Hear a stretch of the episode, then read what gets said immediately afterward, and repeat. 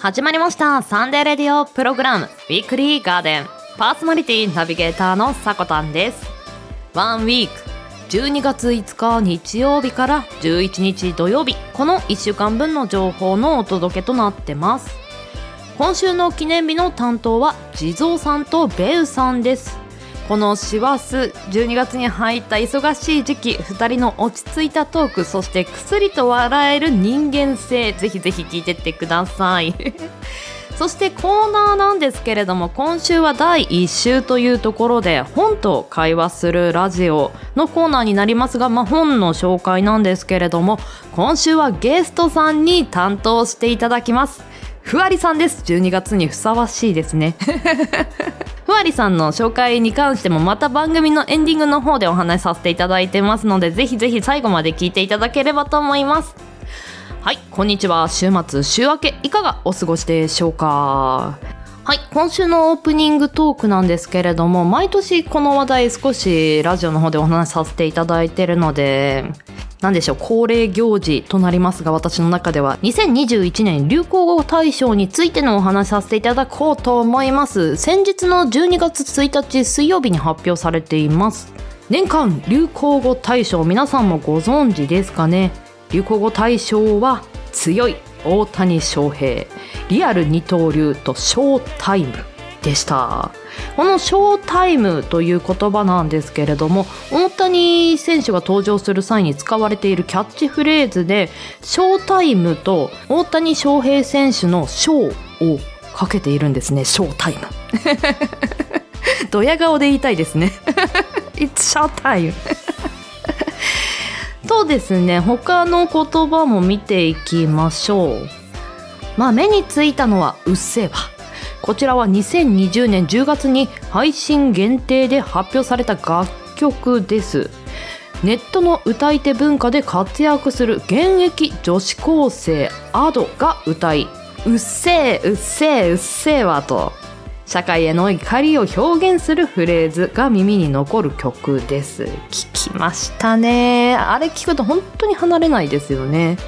そして他ですと親ガチャ。うん。親を自分で選べないこと。出生にあたり。運次第のガチャを1回しか出せないような状況を指した言葉。親ガチャ。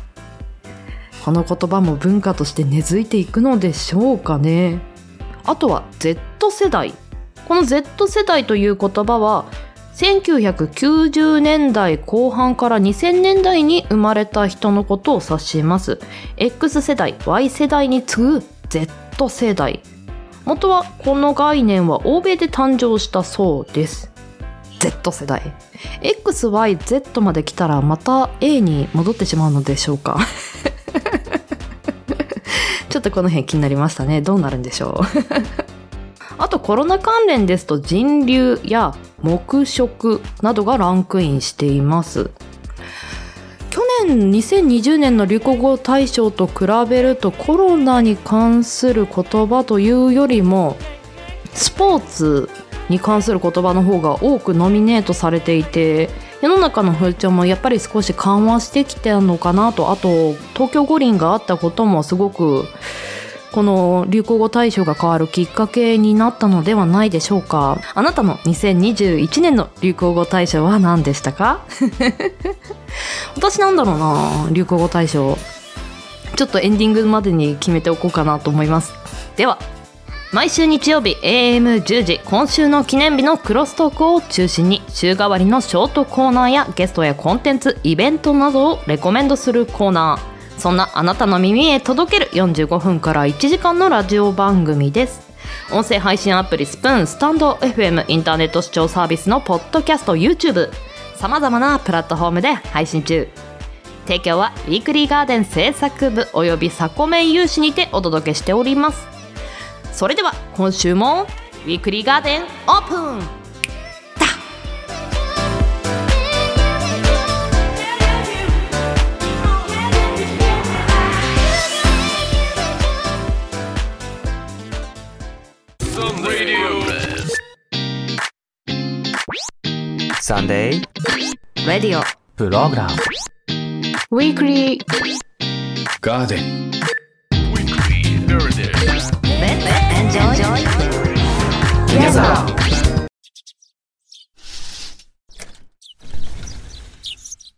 サ、っ。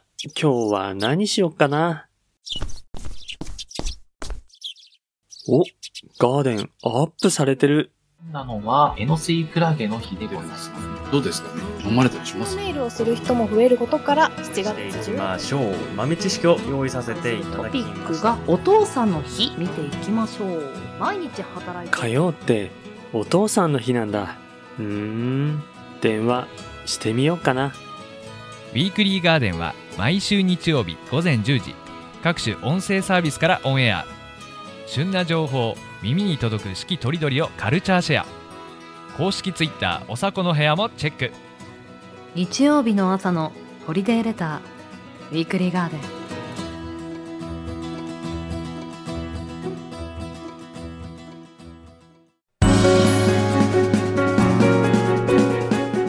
12月5日日曜日から12月11日土曜日、今週の記念日です。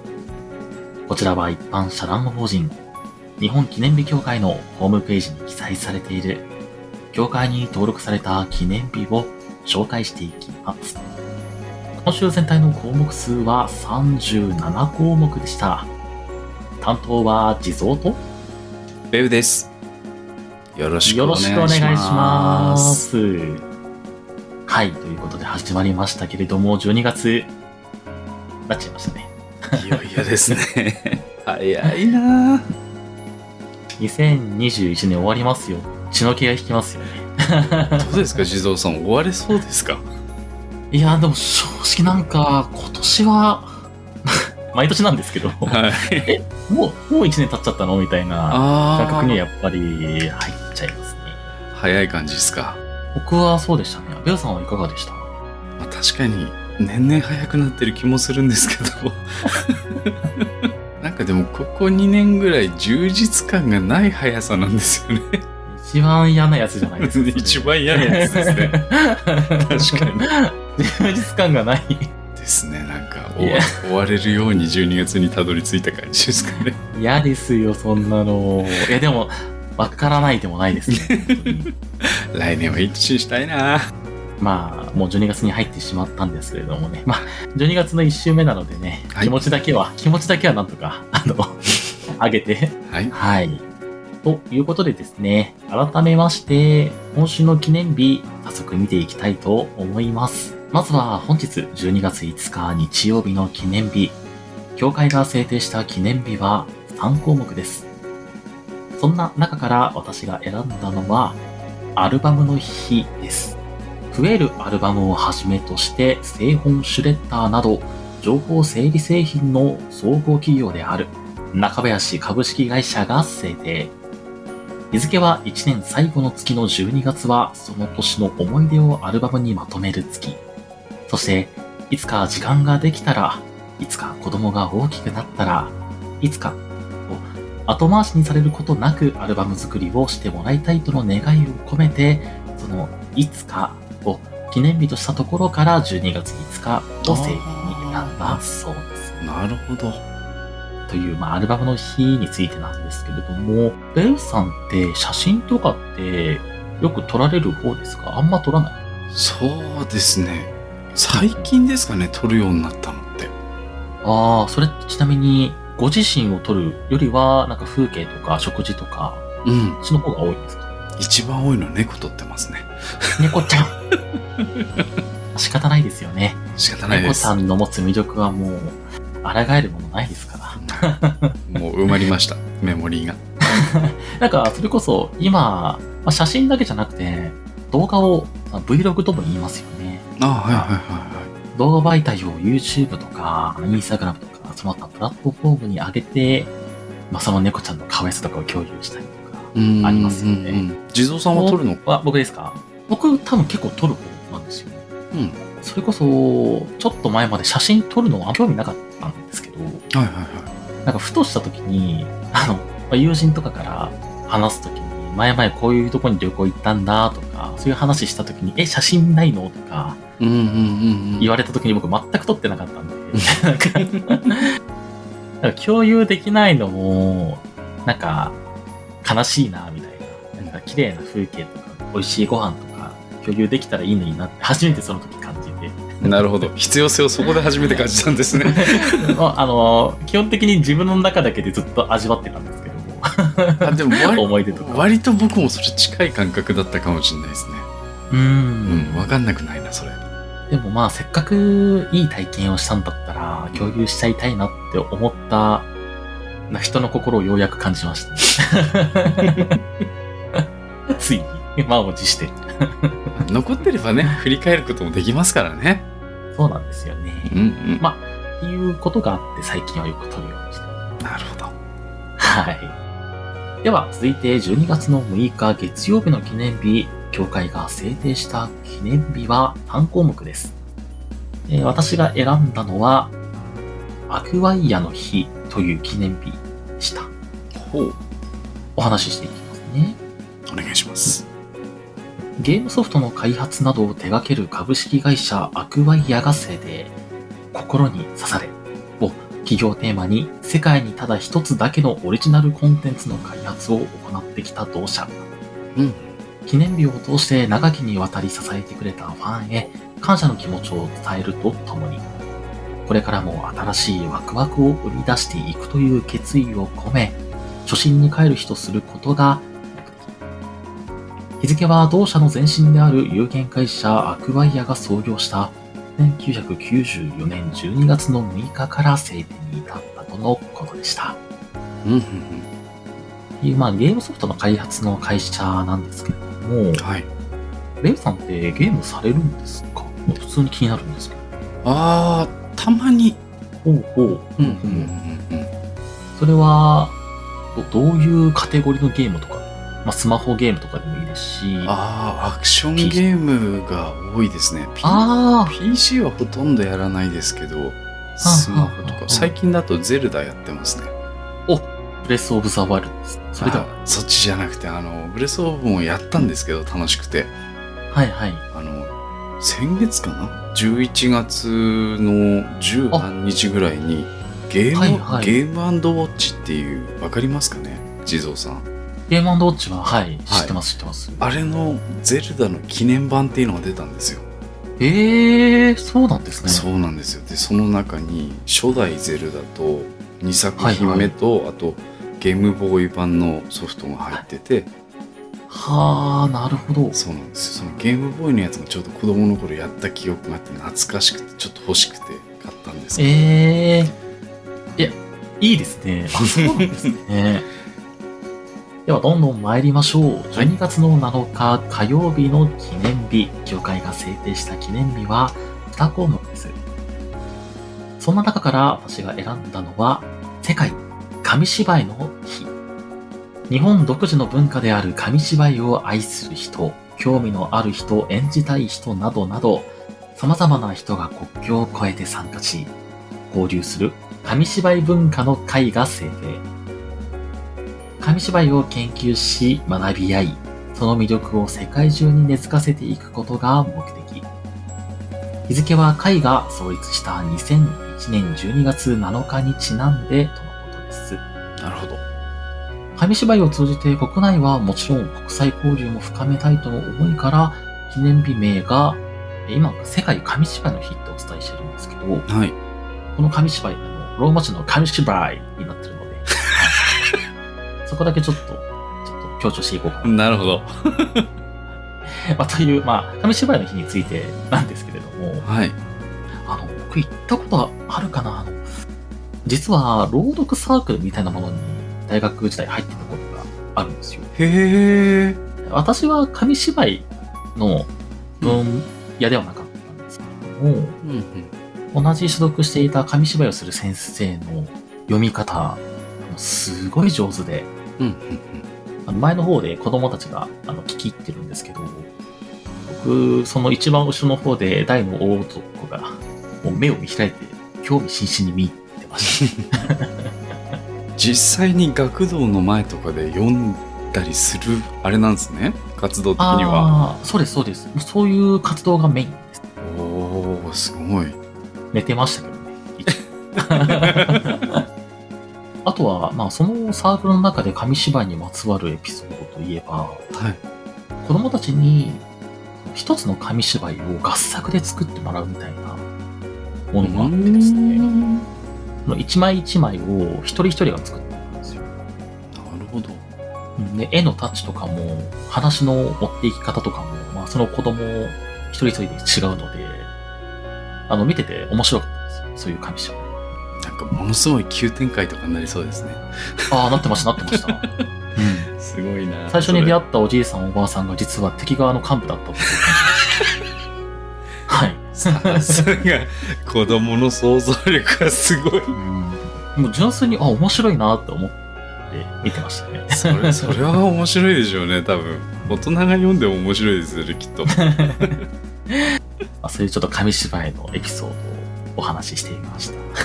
意外な一面が聞けました。はい。では、えー続いて週の折り返し、12月の8日水曜日の記念日。協会が制定した記念日は6項目です。私が選んだのは、ジュニアシフトの日。ジュニアシフトは子供を対象とした料理の教授、教室の企画、運営開催を指すもので、福岡県久留米市に本社を置き、食品卸売業、レストラン事業、旅館業、農業などを手掛けるベストアメニティ株式会社が有する登録商法。記念日は食育の一環として食文化、作法、食材などの知識を広めるために同社が制定。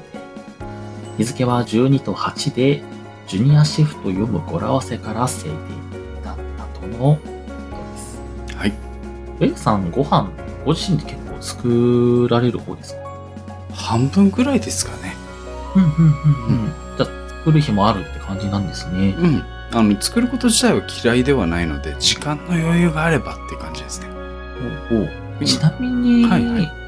ベウさんってご飯作り始めたのっていつがそのタイミングでした？大学で一人暮らしスタートの時からですね。ああ、そう、え、その時って結構最初からスムーズに作れてましたまあ割と、ああ、じゃあ元から才能、天才だったいや、天才ではない。いや、最初はそれは美味しくはないですよ。大大天才だった。そんなことないですよ。もう、あの、カツカツになっちゃった時は1ヶ月間ずっとパスタとかありましたから。ああ。え、でも食べてみたいな、ベウさんのお手製パスタ。ああ、茹でんのは得意ですよ。自分茹でんの得意ですってめちゃくちゃ面白いフレーズです。あと、意外と合わないっていうので、コーンスープとパスタって一見合いそうじゃないですか。ああ、まあそうですね。はい。びっくりするほど合わないんで試してみてください。そんな、え、ちょっと合わないなぐらいじゃなくて、びっくりするほど合わないんですか？本当にびっくりするほど合わないです。美味しくないです。めちゃくちゃ面白いですね。あ、そうなんですね。僕的にはなかったですね。あ、でもちょっとベウさんのお料理事情を聞けて面白かったです。では、後半はベウさんからの記念日紹介になります。よろしくお願いします。Sunday Radio Program Weekly Heritage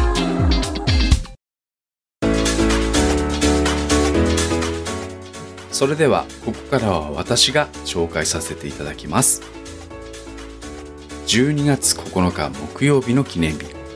教会が制定した記念日は5項目です。この中から僕がチョイスしたのはマウスの誕生日。IT25 中点50シンポジウムの実行委員会が制定。1968年12月9日に IT の父ダグラス・エンゲルバート氏によりマウスや Windows、ハイパーテキストなどパーソナルコンピューター、インターネットの歴史の出発点ともなるデモンストレーション、括弧してザ・デモが行われた。中でもマウスはそれまで専門家しか操作できなかったコンピューターを誰もが操作できるようになる画期的なものでその後の IT 文化の基盤ともなっていることからその誕生日としてザ・デモ50周年を祝い IT の過去現在未来について考える日とするのが目的。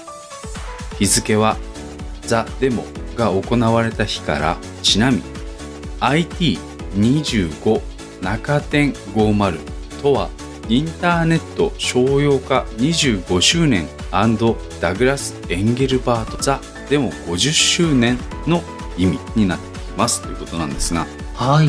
ちょっと分かりづらい点1個だけ中点という文字が 間入っていてピンとこなかったかもしれないんですけどなんとなくはわかります。わかりますか？25.50。そうそうそうそう。あのドットの方じゃなくて上にあるこれ全角文字なんでうんうんうん。世界的に言うと横文字でこれ表現されてないんですね。今回調べたんですけど。これ日本独自の言葉なんだなっていうところなんですが。マウスって今や欠かせないものじゃないですか。そうですよね。普段地蔵さんってパソコンは使いますか？使ってます。どんなマウス使ってます？僕、マウスは、あのートレッキングボールのマウス使ってます。あボールコロコロ するマウス。上にあるタイプですねそうですね。はい。あのトレッキングボールがついてるマウスってはい。例えば一番使いやすいシーンとかってどんな感じですかね？やっぱりなんといっても、はいは動かさないことです。マウスそのものなるほどなので、マウス動かさないので、まあ、机が狭かったりとか、あとはまあ、マウス動かすとちょっと研修になりがちじゃないですか。はいはいはいそういうのを防ぐために、まあ、動かさないトレッキングボールとかは、役立ってるかもしれないですね。なるほどなんか僕いまいちあのマウスってピンときてなかったんですけどそういうことなんですね 普通のマウスってカーソル動かし、違うな、えーマウスを動かしてカーソルを移動させてます。そうですね光学マウスとかみんなマウス本体を動かしてますもんねうん。トレッキングボールはボールをコロコロさして、それの座標を認識してカーソルが動いてる。なるほど なこれなんか聞いてる人は当たり前じゃんっていうことかもしれないんですけど僕今すごく目から鱗になってます意外と多分多くはないと思いますよ。トレッキングボールのマウスまあ、知ってる方ははもちろん当たり前じゃんっていうことかもしれないです。けど、ちょちょっと試してみたいですね。すごく惹かれました。最初は結構慣れるの大変かもしれないんですけど、慣れたらもう、僕はトレッキングのボールじゃないと逆に使いづらい。慣れなくなったかもしれないですね。はい。なるほど。そんなちょっと魔性のマウス。おお魔性のマウスこれはちょっと気になった方はぜひ試してみてはいかがでしょうか、僕も多分試すと思います。よかったです。ちょっとおすすめっていうか、話題に挙げられて。これはいい情報です。はいじゃあ次いきますね。はーい。はい。お休みが見えてまいりました。12月10日金曜日の記念日。協会が制定した記念日は12項目です。この中から僕が選んだのはベルトの日。内容をいきます。日本服装ベルト工業連合会が制定。実用性ファッション性そしてギフト製品としても需要の高いベルトの良さをアピールするのが目的。日付は奈良の正倉院に収蔵されている日本最古のベルトの本体に本牛の飾りが付けられており本牛は12月の誕生石のラピスラズリであることと12月に流れるクリスマスソングのジングルベルのベルに10日のとを組み合わせてベルトとする語呂合わせからということなんですがおー、ベベルト。最後ちょっと力技感がすごいんですけど。でもねさすがに12月の第1週ということでもう年内残すところ大きいイベントはクリスマスしかないわけでございますよ。うーん、恐ろしいですね。クリスマスプレゼントにねベルトなんてのは男性のワンポイントおしゃれできるポイントでもあるとは思うんですが どうですかね？こだわりとかありますか？ベルト。ベルトにこだわりですか？はい。いや、僕、正直、ベルトのこだわりはない、あの、ななんですかね、あの変な男なので。いやいやぜ全員がけこだわってるわけではなくて。逆にちょっと、こだわりある方はどういうところに、ワンポイントのおしゃれさとか、色合いとか、そういうところにやっぱ惹かれるのかなって思いはします。ね。うん、僕もそう思う。どっちかっていうとそのスーツで仕事をしてるホワイトカラーの仕事では僕ないので、うんうんうんうん。うん、スーツを着てる人からするときっとベルトってワンポイントなんだろうなと思って。あー、スーツ着てる僕がな、全く頓着してないのが、どれだけイレギュラーかってことがバレてしまう。いやこれあくまであれですよ。普段そっちじゃない側の人間の妄想みたいなもんかもしれない。すいません、夢を壊してじゃあとんでもございません。逆に地蔵さんは多分どんなベルトを送っても喜んでくれるという情報が得られたので。あー、それはその通り。はい。ファンの皆さんいかがでしょうかということで次行きましょう。はい。週の最後です。12月11日土曜日の記念日協会が設定した記念日は5項目でしたこの中から私が選んだのは6 South の日えー内容いきます。Six South for the Next 実行委員会が制定。1989年に日本を代表する冒険家の船津慶三氏をはじめとする6カ国6人の冒険者が環境と平和の重要性を訴えることを目的に世界で初めて南極大陸犬ぞり横断へと出発し見事に全員が約6040キロを踏破。当時の彼らが考え世界に発信した現代社会の問題について改めて注目し継承していくことを目的とした Six South for the Next プロジェクトを記念したもの。日付は南極大陸横断国際隊が南極大陸横断の中間点である南極点に到達した1989年12月11日からということなんですがざっくり言うとこれ32年前の出来事なんですがうーん。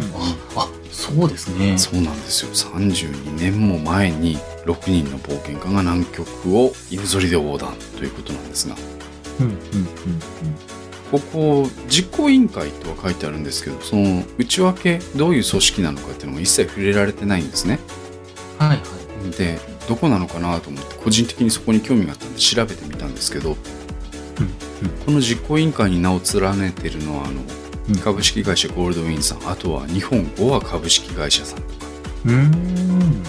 アウトドアとかスポーツのギアを数多く生み出している会社の方々が名前を連ねているんですね、ああ、そうなんですね。うんスポーツではないんでしょうけどやっぱり自然があってのアウトドアだったりとかうん。スポーツだったりとかっていう部分で自然に対する考え方とか大切さを伝えていくために多分協賛してるんだろうなとは思うんですけどうんうんこの時の32年前の映像がですね実はフランスで制作されたドキュメンタリー映画になってあるようなんですよええだ実際に映像として残ってる映画として残ってるみたいなのでちょっと検索していただけるとうんうん。年末なんかにあのあったかいこたつに入って南極の様子を見ることができるんじゃないかなとああ、あまりにもそれは贅沢すぎますね。はい、もし気になられた方がございましたら、えっと、発音は非常に下手くそなんですがお許しください。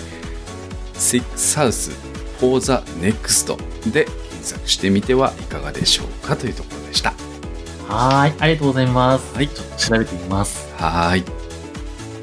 それでは続きまして豆知識のコーナー行かせていただきたいと思います。今週の記念日からさらに深掘りすべく豆知識をご紹介したいと思います。今回チョイスしたのは12月10日に登録されているアロエヨーグルトの日になります。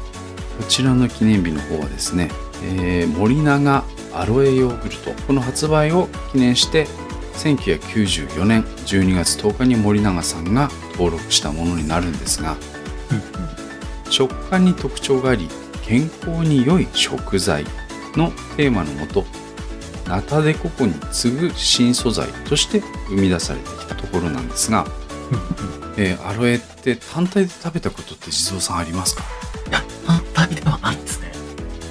なかなか単体そのものでは売ってない。売ってたとしてもするシロップ漬けになってるんですけど。うん。うんあのアロエのトゲトゲした葉っぱを切ってみて実際にあの透明な果肉の部分を口に入れてみたことがある人はどれくらいいるかなっていうところなんですが実はあれむちゃくちゃ苦いんですよ。あ、あ、そうなんですね。すごく苦いです。すごく苦いんですすごく苦いんです でその昔はあの天然の包帯なんて呼ばれ方もしていてうんうんうん。やけどの傷口だったりとかすり傷だったりとかああいう部分に当てることで民間療法ではあるんですが怪我の治療にも使われてた歴史があるんですよねうん。ですよね。ほぼ水分が99%の植物なんですけど こんなに使えるものなのかという確かに。アロエのお話でございました。はい。ありがとうございます。はい。では協会が制定した今週12月5日日曜日から12月11日土曜日までの記念日を紹介いたしました。来週の今週の記念日の担当はふみさんとヨッシーさんです。ここまでの担当は地蔵と、エウでした。またねー。またねー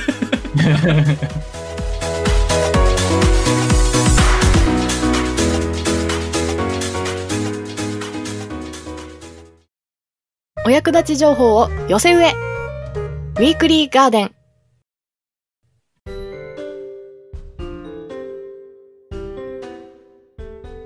ウィークリーガーデン週替わり企画毎月第1週にお送りするのは本と会話するラジオナビゲーターは私、ふわりがお送りいたします。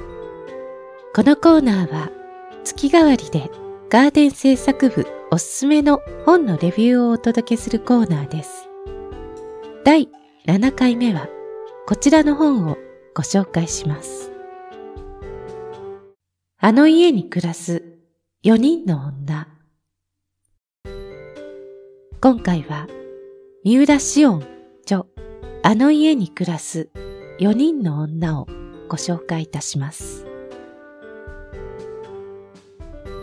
東京都杉並区善福寺川沿いの夏は緑生い茂る西洋風のお屋敷。牧田家の長女幸とその母鶴代が暮らしているその家に幸が雪乃を、雪乃が妙美を誘い、4人で暮らすことになって1年が経ちました。幸は同じ敷地に住んでいる男性の山田をいぶかしみながらも、日々の家事と刺繍の仕事に精を出します。そんな日常に、妙美のストーカー事件や、雪乃の部屋の雨漏りなど、様々な事件が起こり、おまけに、雪乃と妙美のことを山田に言っておらず、一触即発となってしまいます。ある時、雪乃と妙美が開かずの間を掃除していると、謎のミイラを発見し、まさか、幸の父ではと疑うのですが、そこに、鶴代と雪乃も加わります。果たして、そのミイラの真相は？いさかいなく、日々楽しく暮らしている4人の女性たち。彼女らや語りが繰り出す言葉。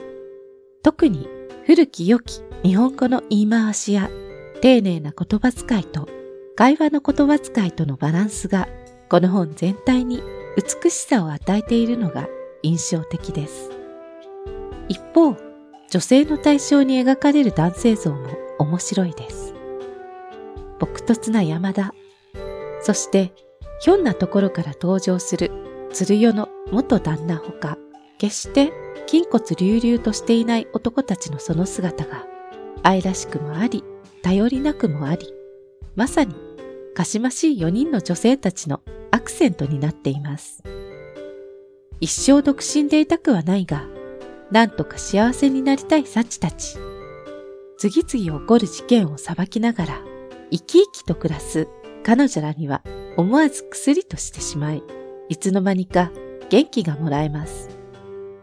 幸たちが幸せをつかめるのか、最後まで目が離せません。実は普通の小説と比べると、やや昭和臭さを感じる文体になっています。この小説は谷崎潤一郎メモリアル特別小説作品として書かれ、現代版ささめゆきと言われます。とはいえ、ささめゆきを知らない方でも楽しめる作品に仕上がっています。谷崎潤一郎の世界を4人の賑やかな語りを覗き込みながら楽しむのも良いかもしれません。以上、第7回、本と会話するラジオで紹介しましたのは、三浦紫音著、あの家に暮らす4人の女。今日の担当は、ふわりでした。とってもね、楽しそうな作品ですよね。現代で言うところのルームシェアというね、感じですよね。ストーカー事件がね、起こったりとかね、とてもね、気になる内容ですね。私も読んでみたいと思います。本日はお声をかけていただきありがとうございました。それではまた来月お会いしましょう。良い本との出会いがありますように。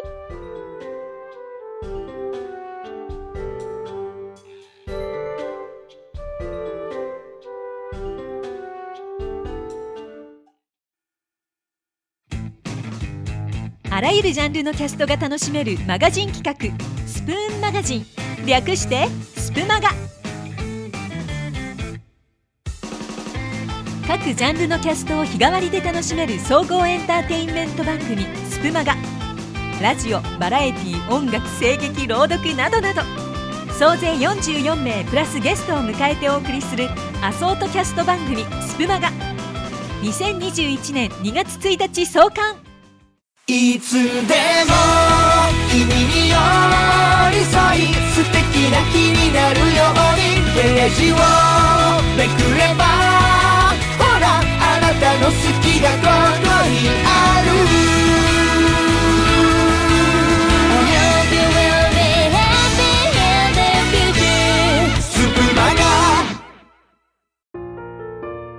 あの感動が再び誰かが紡いだ言葉があなたの金銭に触れた時あなたが発する言葉は唇からこぼれて真珠になる。言葉に魂が宿るときあなたが初めて感じた感動をその世界を表現するのは？色とりどりのパレット。あなたの紡ぐ世界を。あなたの声であなたが描く物語声で彩るストーリー世界に一つだけのオーディオブックを作りませんか？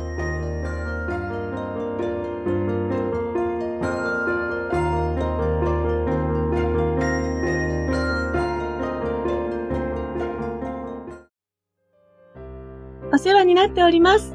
開運商店です。11月1日から12月26日まで、みんなのクリスマス LG リレーを開催します。専用のサムネや歌詞カード、伴奏は開運商店のツイッターで配布しています。もしよかったら、あなたも歌ってくださいませんか？アカペラや歌詞朗読での参加も OK です。よろしくお願いします。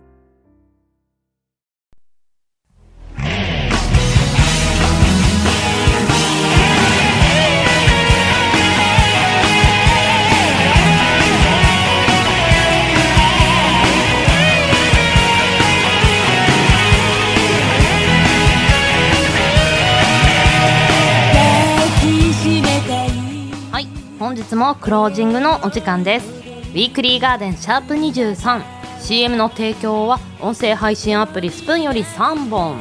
番組 CM のスプマガさんそしてイベント CM2 本流させていただきました。詳しくは番組公式 Twitter アカウント名おさこの部屋にて発信してますので要チェック。さらに番組ではお便りを募集しています。ツイッターアットマーク 4KTORITORI 四季とりどりの固定ツイートに投稿フォームが設置されていますのでそちらの方からお待ちしています。はい今週はゲストの方に本と会話するラジオを届けていただきました。ふわりさんです。お疲れ様でした。こちらのふわりさんの活動なんですけれども先ほど流させていただきました CM スプマガーさんの代表であります。こちらの番組がですね毎日キャストにてあらゆるジャンルを配信する総合エンタメ番組となっております。さらに女子スプナーのリアルな日常をお届けする気楽なおしゃべりガールズラジオガルラジ。そして声劇企画のスプ声。さらに朗読企画のボイスシェルフなどの代表をされている方です。かなりのね 企画者さんとして皆さんご存知なのではないでしょうか。そしてスップマカさんの方で声劇の佐治町劇場そして朗読の琴の葉図書館を担当しているそうです。皆さんこちらの方もぜひチェックしてみてください。今回はありがとうございました。また遊びに来てくださいね。あのオープニングで今年の流行語大賞は何ですかとあなたにとってのっていうお話をちょっとね振っておいたのでまあ回収しに行こうかなと思うところなんですが私の今年2021年の年間流行語大賞は個人的にですよ。ベジファーストかなと思いました。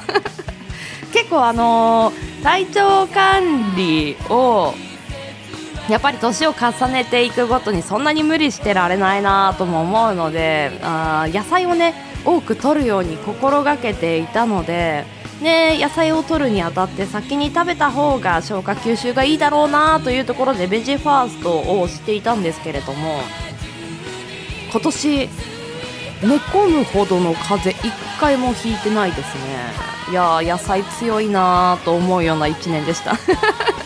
皆さん今年どんな1年でしたか？そろそろね振り返りの時期ではないでしょうか。まあ死も走る師走ですけれども忙しい中でも自分のケアしっかりしていきましょう。では人生に花と緑を楽しむひとときをここまでのお相手はさこたんです。この番組の提供はガーデン製作部およびサコメ有志の提供でお届けさせていただきました。皆さん良きウィークリーを。